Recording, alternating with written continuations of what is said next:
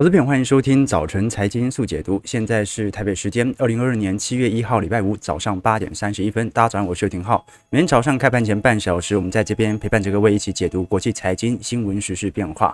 好，那那么时间线来到下半年哦。好，不过这个六月整个行情呢，是一个先跌后弹，后又小跌的这种状态。看到整个上半年来看，道琼上半年的跌幅是十五点三个 percent，啊，这是一九六二年以来最惨的道琼的上半年。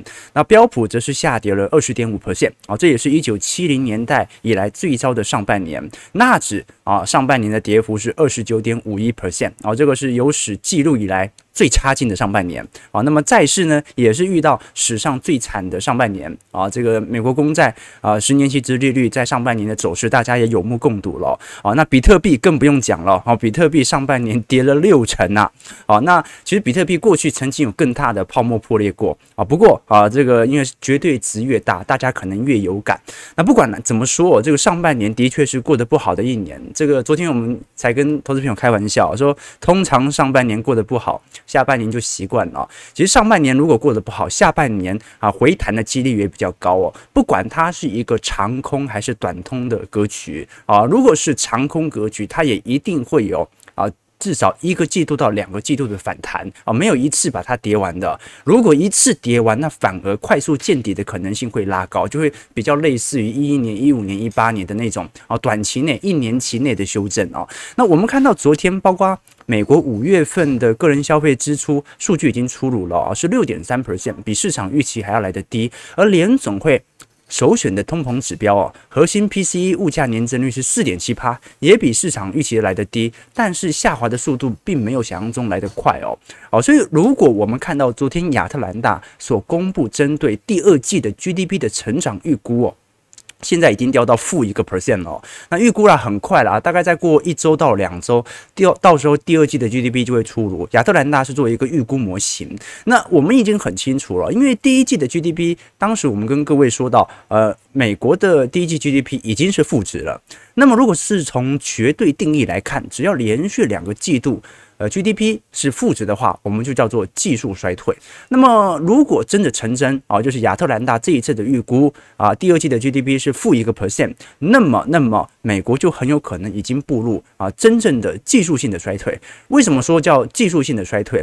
原因很简单哦，因为我们如果真的讲衰退，大家可能还感觉不到那个衰退的感觉啊，因为正常的衰退必须伴随着高失业。啊，或者说啊，企业啊，金融性流动性紧缩的问题，但到目前为止都还没有发生，但是已经连续两个季度。都是负值了啊，所以由于过去的基期推得过高所导致的下滑啊，这个就是我们现在所看到的 technical recession 啊，技术性衰退哦。那么正式的 GDP 大概会在七月中旬到七月底的时候公布了。那现在的问题就是，如果现在第二季真的是负增长，那么 GDP 已经全球已经进入技术性衰退的情况底下，会不会影响到联准会啊在九月份到时候的货币政策以及步调？好，那不管怎么说，我们看到昨天的数据。哦，其实公布很多，不管是呃个人申请失业救济金人数哦，已经比前一周还要来得高。那么包括五月份的核心 P C 物价年增率哦，基本上。来看的话，呃，公布值是比预测值还要来得低，但是仅仅低了零点一个 percent，也就代表着通膨看起来有见顶啊。可是能源价格的走跌好像对于通膨的下压没有太大的帮助，那很有可能就是食品价格仍然保持在高位区间。那包括美国五月份个人支出月增率哦啊，仅仅只有零点二 percent，比市场预估的零点四 percent 还要来得低啊。那其实从各式各样的数据，各位都可以看得出来啊，就是通膨下弯的速度很慢。啊，但是消费力到下弯的速度太快了，而我们刚才所提到，为什么这一次是标准的技术性衰退，而不是真正的衰退，就来自于哦，目前的劳动力市场啊，到上周为止还是很紧绷啊。怎么说呢？我们看到这张图表哦。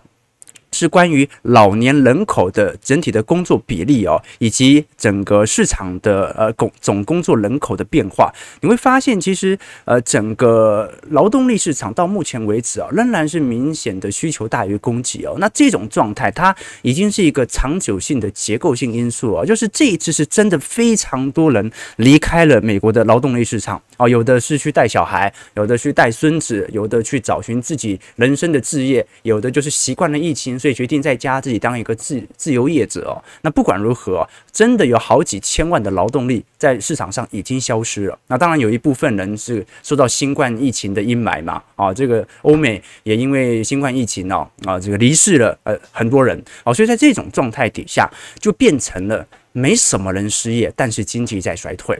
但是如果我们看一下 CFO 哦，也就是针对全球的财务长，针对未来金融情况的乐观情绪来做一些观察，各位可以看到哦，好，这张图表是杜克大学哦，呃，和亚特兰大联储合作的 CFO 季度调查，每个季度统计一次哦。那受访者哦，基本上对于未来的经济增长预期正在高速的下缓当中哦，目前已经跌破了二零零八年以来的最低水平哦，现在大概是跟二零一一年的欧债危机差不多，仅次于二零零八年。如果我们把 CEO 的消费者啊，CEO 的信心指数来进行观察，会发现现在的下缓幅度也非常大哦。那当然呢，呃，现在整个 CEO 对于未来的乐观情绪，至少比二零二零年当时啊，当时几乎已经完全掉到零啊，还要好得多啊。但是基本上也逼临二零一五年、二零一一年啊，甚至是两千年、零八年当时的低点了。好，所以其实这项指数我是针对美国三三百二十位的金融高管来针针对通胀、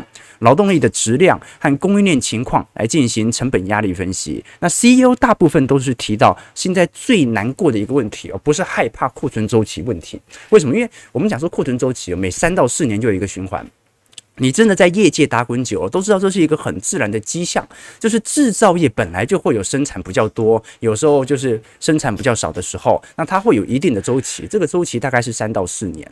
那 CEO 并不害怕这个，CEO 真正害怕的是现在的劳动力太稀缺了，那劳动力太稀缺就会导致这些呃企业的工作成本、工资成本居居高不下。那加上现在又大宗资产呃水涨船高，这就导致了它几乎没有什么办法能够削减成本。那在这种状况底下，我们就看到了现在不管是呃达拉斯央行还是呃这个费城联总会这个央行哦，现在来看，几乎所有人都认为目前的 PMI 制造业指数啊，在五月份到六月份啊，就会来到呃这个紧缩周期。我们讲就是。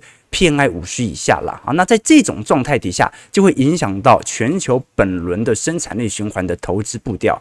我们待会会讨论一下，三星在昨天正式宣布三纳米抢先台积电量产了。这个台积电本来是下半年开始量产嘛，今天才算下半年，七月一号对吧？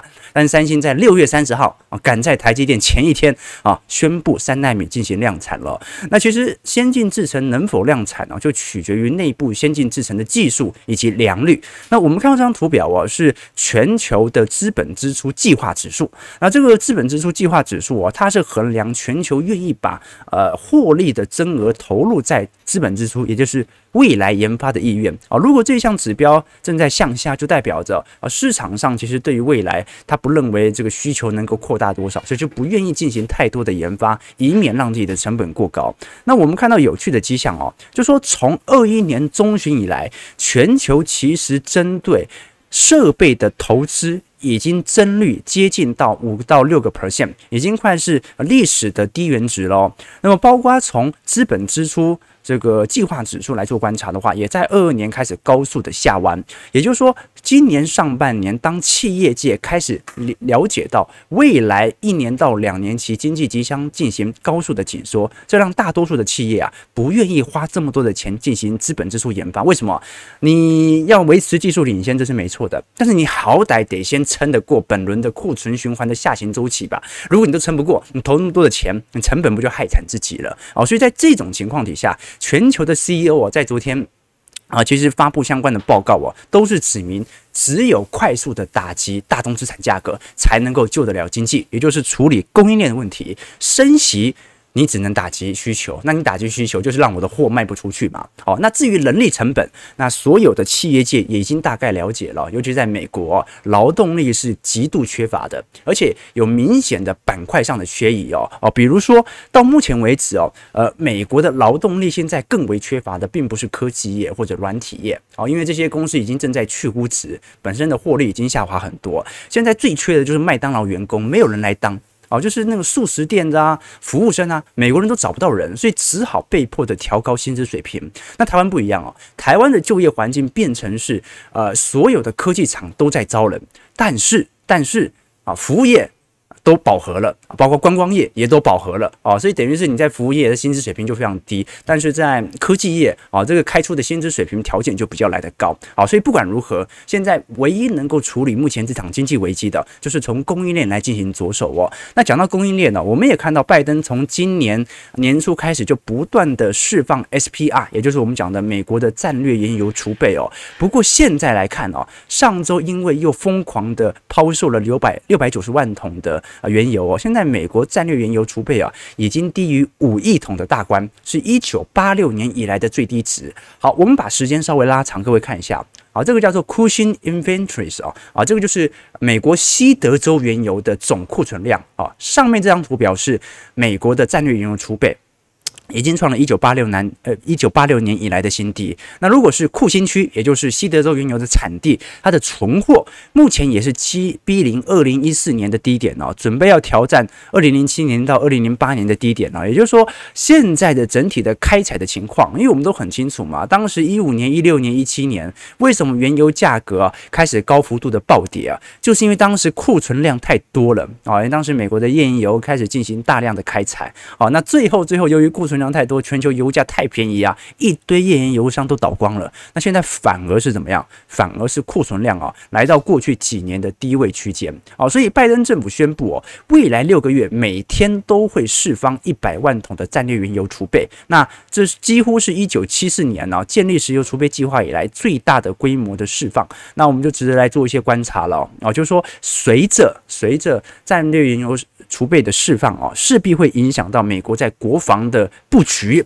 那最后我们就要讨论到啊，目前全球啊这个地缘政治冲突讨论最高的啊，就是欧元区啊以及乌俄冲突的部分啊。因为现在我们看到俄罗斯在五月份以及六月份的石油出口增量居然增加了二十一个 percent，这很难理解哦。因为美国现在已经不进口俄罗斯的原油了，那欧洲自己都讲它在进行能源替代，那为什么出口量？俄罗斯开始大幅度的增加了呢？一个最主要的原因呢，是因为俄罗斯哦，现在正在大举的进军印度的石油市场。哦，你看到印度这一次几乎没有针对乌俄局势，呃，这个发表太多的谈话。一个最原因最大的原因，就是因为印度居然在上个礼拜已经超越了中国，成为亚洲大买家的啊最大的供应商喽。好，所以现在印度啊，现在持续的进口，包括。俄罗斯的原油，我们就看到哦，印度过去以来大部分的原油进口哦，主要是从这个沙乌地阿拉伯啊以及伊拉克来进行进口哦，但是来到六月份哦，我们看到黄色的区块哦，是俄罗斯的原油占整体印度的供应哦，正在大幅度的扩大当中。好，所以。由于欧欧元区在过去几个月度啊，其实不断的向外寻找替代能源呢，导致除了俄罗斯以外的天然气和能源价格全部都这个疯狂的飙涨。那俄罗斯自己呢，那它就是价格就开始有点松动了嘛。啊，但是俄罗斯不得不啊，它还是要赚取外汇啊，所以最直观的原因就是卖给那些东亚市场国家，而且跟美方不是站在同一阵线的。那其实各位也看到了啊，这两天在 G7 啊最大条的新闻就是。包括这个芬兰和瑞典哦，都即将要加入这个北约。那么俄罗斯这方面呢，反而是呃认为这个俄罗斯昨天普京不是发表谈话嘛，说北约这个让这两个国家加入是没有太大的问题的，所以这很有趣的迹象啊。这乌克兰加入不行啊，就是俄罗斯呢只反对这个北约东扩，但是北约北扩没问题。你看四个月前的态度哦。当时普丁的说法是，如果芬兰和瑞典加入北约，那俄罗斯会采取报复性措施。两个月前呢，普丁的态度是，如果非芬兰和瑞典加入北约，那俄罗斯会采取额外措施。那现在的态度呢是，如果芬兰和瑞典加入北约，那俄罗斯没问题啊。所以不然还能怎么样呢？啊，因为瑞典总统已经发布公开说明了嘛。啊，这个基本上。已经算半个半只脚已经踏入北约系统哦，你就是普普丁哦，现在想要采取特别行动哦，针对瑞典和芬兰哦，一周内都弄不到这么多的兵呐？为什么？因为这就是一拳打不开嘛，你引得百拳来啊！现在所有的人都关注你有没有可能啊触碰另外一个国家的国界哦，所以在这种状态底下，我们就看到了这个。整个乌俄局势啊，它有一种白热化的迹象，就是感觉最严重、最难过的那个，或者说最恐慌的那个情绪已经过了。所以我会觉得说，投昨天投资朋友有询问我这个新闻的看法啊，我我其实对于地缘政治的冲突的看法，长期以来都是这样子了哈，就是说，就是短期内它是利空，长期只要他这个领导人不是疯子，只要不动用到核子武器，那基本上所有的短期的利空啊。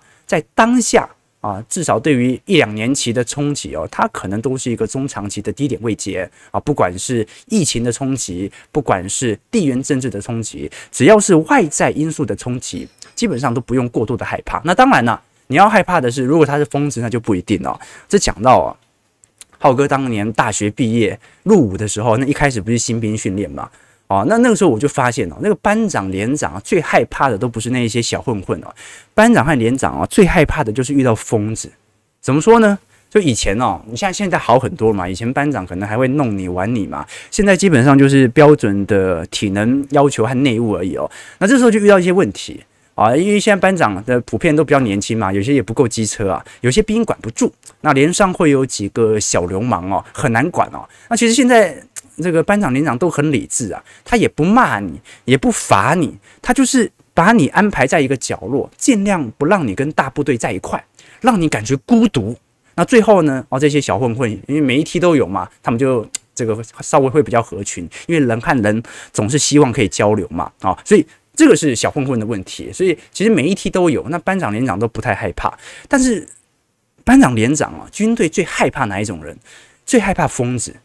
我记得当时一样哦，新兵训练哦，前几周啊，好，那个我旁边就是几个小流氓嘛，哈，就是嗯，这刺龙刺凤的，爱玩嘛，吵吵闹闹的。那班长就叫他们去拔草，哦，那一群人就去拔草了。结果旁边有一个同梯的，他就说：“班长，栋梁梁在吃草。”我们这个讲都讲这个代号嘛，栋梁梁在吃草，就有一个人在拔草的时候，他把草拔起来拿来吃这样子哦。哦，那那我看到，诶，果然真的在吃草啊。后来隔天。那个吃草的那个直接退训了，栋梁梁。我想说，怎么会这么快就退训了呢？哦，后来班长跟我们解释说，说哦，这个军队最害怕这种疯子哦，就说你遇到小流氓哦，至少他们还是理智的啊，知道在打靶的时候还不能乱开玩笑。你遇到这种疯子吃草的，那一定要马上退训啊。所以隔天大家跑去吃草了。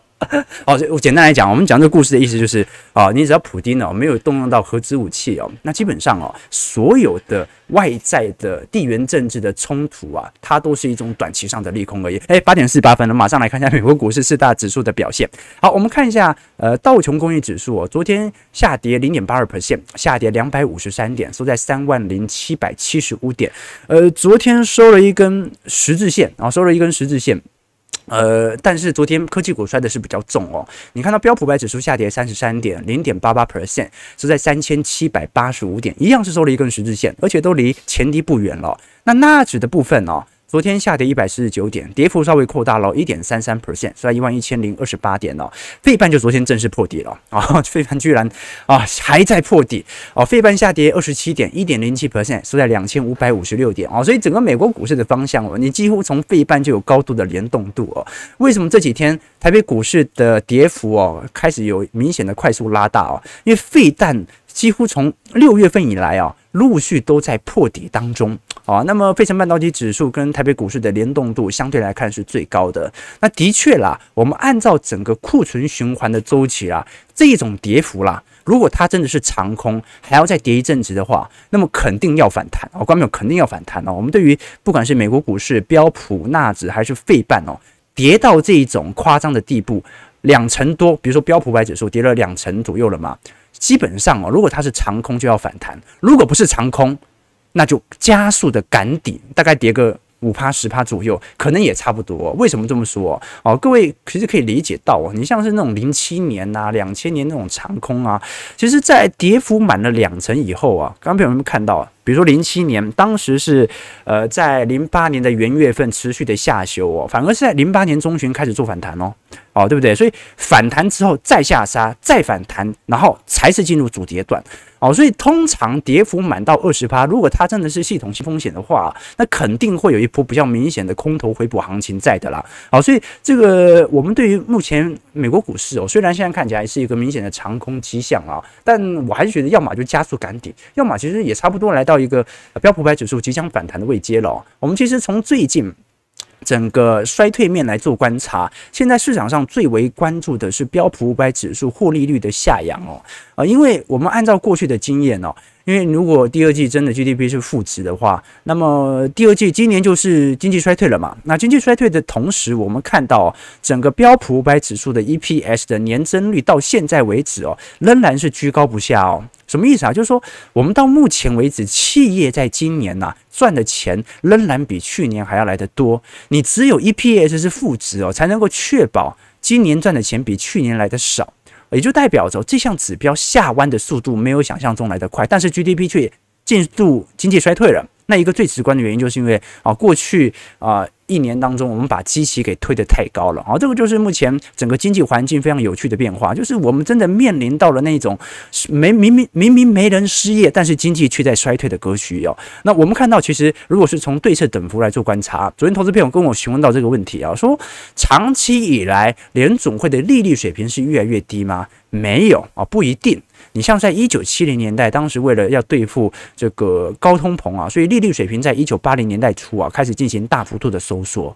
所以在一九四三年，当时利率水平是很低的哦。为什么很低啊？因为当时经济大恐慌啊，联总会也是采取了相对比较宽松的措施。那一直到一九五三年婴儿潮，美国开始经济哦开始展开啊大规模，那个时候讲做叫做漂亮五十宝贝的这个。这个概念股嘛，啊，当时就一路的升息到一九七零年代，现在从一九七零年年代一路的降息到现在，所以它是一个对称等幅。那昨天就有投资朋友询问说，那会不会下一个这种啊长期的联总会的利率周期又再度兴起了？我是不太相信啊，我是不太相信未来联总会的利率能够到二十趴，这就有点太扯了啊。当然，当然，就算我相信。可能也活不到那个时候，是吧？哈，这个人类的历史周期啊，可以看得长，也可以看得短哦。当然，看得长哦，很多的总体经济学家都会想说，哎。这个长远来讲，我们都死了。凯因斯就这么说的嘛。人家说凯因斯说，呃，你凯因斯你盖那么多的大楼，你盖那么多的公厕，你盖那么多的基础建设，你未来如果用不到，不就是资金浪费了吗？不就变蚊子馆了吗？凯因斯说，你管他那么多干嘛？盖好也是我老的时候了，先救好现在的经济再说。好，这个就是每一次遇到金融风险啊，我们所遇到的冲突。所以人家说，如果明年经济衰退，联总会会不会想办法持续的保持高利率？你认为有可能吗？按照过去的经验，好，我们看一下台北股市的表现哦。这个台股在昨天是完全的破底了，连去年五月份的底部也完全摔破。全网台积电是重挫了三个 percent，影响大盘大概一百二十七个跌点哦。那包括金融股、传产股哦，也是倒成一片。好，千金股在昨天已经摔到剩下只有七档喽。中场台北股市下跌四百一十四点，收在一万四千八百二十五点，这是一年半以来的新低哦。那三大法人合计卖超二百二十九亿哦，其中。哦，外资就卖了二百二十七亿哦，哦，所以昨天完全是外资系统单的卖压。那大盘在昨天正式的进入熊市了啦，哦，因为跌幅已经买两成了，终于啊，跌了那么久，才现在才跌到两成，对不对哈？那可是值得观察的一件事情是哦，昨天的融资哦，才少多少啊？才少三十亿哦。哦，所以现在的呃整体融资余额还有两千零六十七亿哦，连两千亿都没有跌破啊。的确，现在也减了有四千亿了啦。哦，但是昨天这么恐慌啊，居然还不如前几天融资大幅度减少，当时有到九十亿啊，有到四十亿来的这么多，昨天才减少三十亿啊，那说明一件事情啊，呃，至少从内资的角度来看，昨天。内资不是很怕哦，昨天大家都在捡股票哦，有这种感觉对吧？我相信很多我们的投资朋友昨天也在捡股票啊，所以昨天啊大家都在减股票啊，所以可能这个台北股市哦下跌段可能还没有完全的结束了啊，因为我们都还在减，那外资怎么会卖够呢？好，我们看一下台币的变化，台币昨天贬到二十九点七块了。如果以整个六月份来看，贬值幅度是二点二七 percent 哦。但是我们观察一下全亚洲股市以及跟美国股市的呃。对照哦，其实现在整个亚洲股市当中，跌幅最轻的仍然是新加坡海峡指数哦，今年以来居然只跌了一个 percent 啊，哦，所以新加坡股市的确呃表现的算是蛮强劲的哦。那再来就是各位一定很明显感受到了，最近陆股哦，包括沪深三百指数在昨天正式的进入牛市哦，也就是也就是说它从低点的涨幅到现在涨幅已经超过两成了哦。我们看上证指数今年以来仅仅只有跌两趴。港股是跌了六个 percent，那日经二二五指数啊是受到这一次日本货币宽松的影响啊，仅仅只有跌幅九个 percent。那么你像是这个。法国的 CAC 指数啊，跌幅是十一个 percent，那么道琼是跌了十六个 percent，台北股市今年以来跌十八个 percent，不过是从高点来看，已经跌幅超过两成了。那你像是德国法兰克福指数啊，跌幅也有超过两成，标普跌了两成一，韩国综合指数跌了两成二，纳指跌了三成，费半跌了三成六哦。那当然啊，数据稍微有一点误差哦，因为这是昨天所做的图表，但不管如何说，我们看到整个亚洲股市的补跌行情已经。快速的涌现，但是好在是什么？刚才我们跟各位提到哦，现在中国 A 股在昨天涨幅全部都超过一个 percent 哦，你像是呃这个沪指啊上涨了一点一 percent。深成指数上涨了一点五七 percent，创业板也上涨了一点五 percent。昨天亚洲股市是全面走皮哦，但是中国股市反而走出非常亮丽的成绩。原因为何？因为昨天中国六月份的制造业经理人采购指数居然来到五十一啊！投资朋友，什么意思啊？这中国居然在六月份，啊，应该在六月份来到扩张周期。我们讲的这个 PMI 啊，五十以下叫做紧缩周期嘛，就是经济紧缩；五十以上叫做扩张周期。居然官方的制造业的采购经理指数来到这个扩张周期，这是很有趣的一个迹象哦。因为大家都不买货，你还可以来到五十以上，所以的确，你说对于这份数据有没有抱持一点怀疑？呃，稍微有一点点。但是如果这项数据是真的，就代表着本轮根本就不是什么经济大崩溃啊，本轮根本就不是什么超级大泡沫史上崩裂崩裂。现在中国已经率先走出了本轮的经济下行周期啊。那按照过去以来嘛，这个中国的经济通常领先全球大概半年到一年左右哦。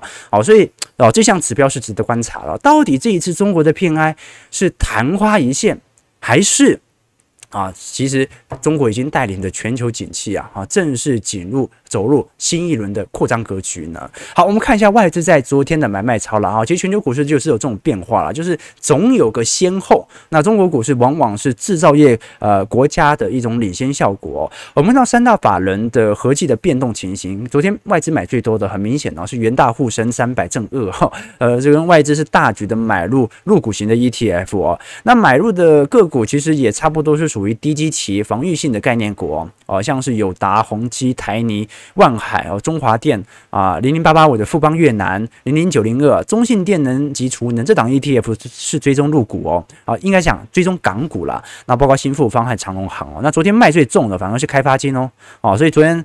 大家拿开发金的碗去公园，对不对？啊，结果外资卖最多开发金啊，然后有卖群创、国泰永续高股息、中钢、元大金、华兴、国泰金、星光金、零零五零和台积电。那我们看到，其实台积电昨天中场下挫了三个 percent 啊，最终收在最低点哦，四百七十六块。那你包括联电昨天也掼破了四十元的关卡，昨天重挫超过四个 percent 哦。其他权值股更不用讲了啦，啊，你像是国巨、南亚科哦，都是跌半根停板的。华硕、台达电、瑞昱、日月光也都是遭到空方狙击，就连那种红海哦，哦，那种稳定概念我，昨天跌幅都超过了，哎，这我记得。